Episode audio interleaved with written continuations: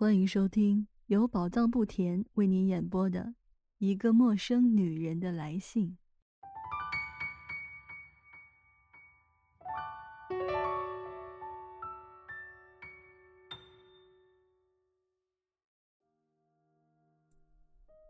你现在明白了吧，亲爱的？你当时对我这个孩子，该是一个多么不可思议的奇迹！一个多么诱人的谜呀！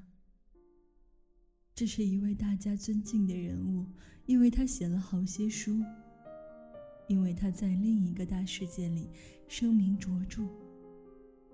可是现在突然发现这个人年轻潇洒，是个性格开朗的二十五岁的青年，还要我对你说吗？从这天起，在我们这所房子里。在我整个可怜的儿童世界里，除了你，再也没有什么别的东西使我感到兴趣。我本着一个十三岁的女孩的全部傻劲，追根究底的只有尽头，只对你的生活，只对你的存在感兴趣。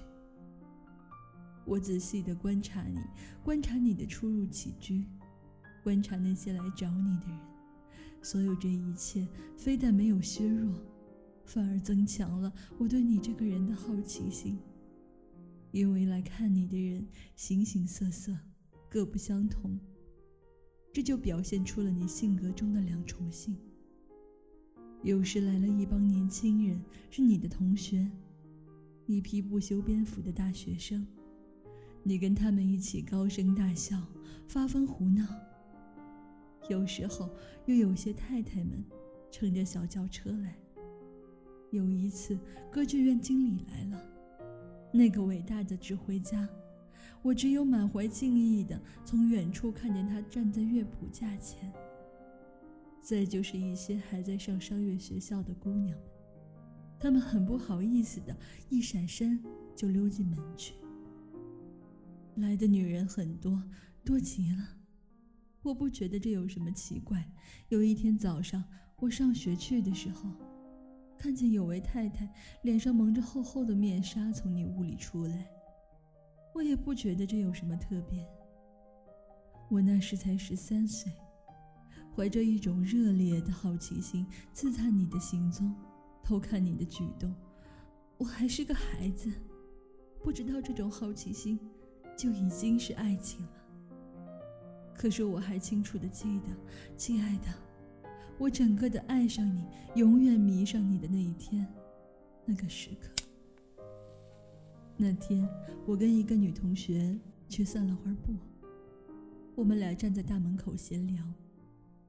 这时，迟来一辆小汽车，车刚停下，你就以你那种迫不及待的、清洁灵巧的方式从车上一跃而下，这样子，至今还叫我动心。你下了车，想走进门去，我情不自禁地给你把门打开，这样我就挡了你的道，我俩差点撞在一起。你看了我一眼，那眼光温暖、柔和、深情，活像是对我的爱抚。你冲着我一笑，用一种非常轻柔的，简直说是亲昵的声音对我说：“多谢小。”全部经过就是这样，亲爱的。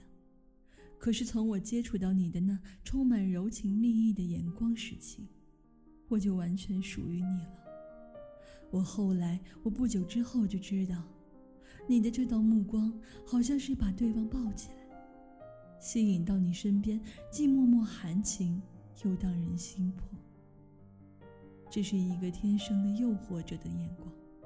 你向每一个从你身边走过的女人都投以这样的目光，向每一个卖东西给你的女店员，向每一个给你开门的使女郎投以这样的目光。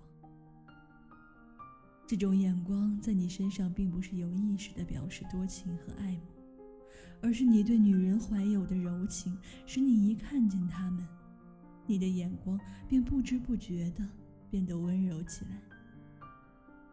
可是我这个十三岁的孩子对此一无所知，我的心里像着了火似的。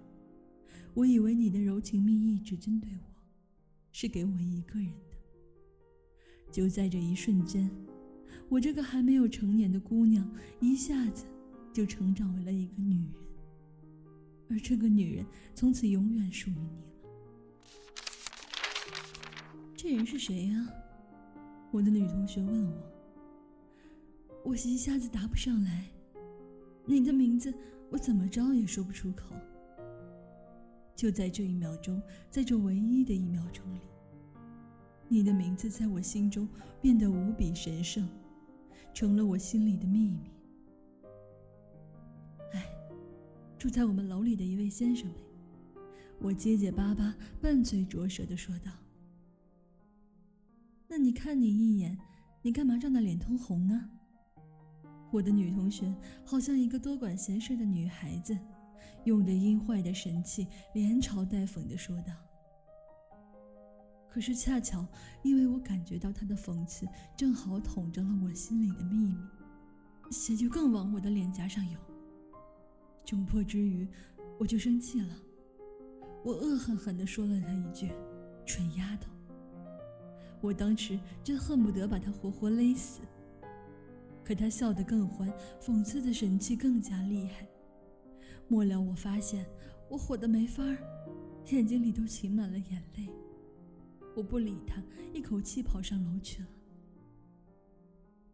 从这一秒钟起，我就爱上。我知道，女人们经常向你这个骄纵惯了的人说这句话。可是，请相信我，没有一个女人像我这样死心塌地的，这样守身放己的爱过你。我对你从不变心，过去是这样，一直都是这样。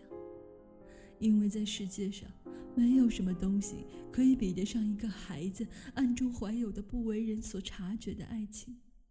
因为这种爱情不抱希望，低声下气，曲意逢迎，委身屈从，热情奔放。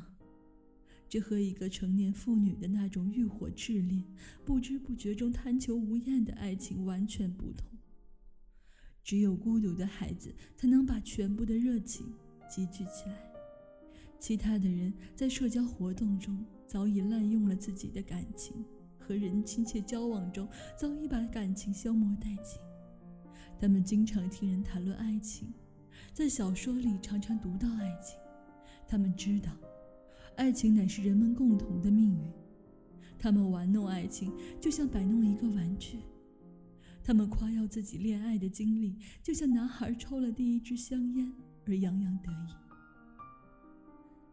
可我身边没有别人，我没法向别人诉说我的心事，没有人指点我、提醒我，我毫无阅历，毫无思想准备，我一头栽进我的命运，就像跌进一个深渊。我心里只有一个人，那就是你。我睡梦中也只看见你，我把你视为知音。我的父亲早已去世。我的母亲成天心情压抑，郁郁不乐，靠养老金生活，总是胆小怕事，所以和我也不贴心。那些多少有点变坏的女同学，叫我反感。她们轻佻的把爱情看成儿戏，而在我的心目中，爱情却是我至高无上的激情。所以我把原来分散凌乱的全部感情，把我整个紧缩起来而又一再急切向外迸涌的心灵，都奉献给你。我该怎么对你说才好呢？任何比喻都嫌不足。你是我的一切，是我的整个生命。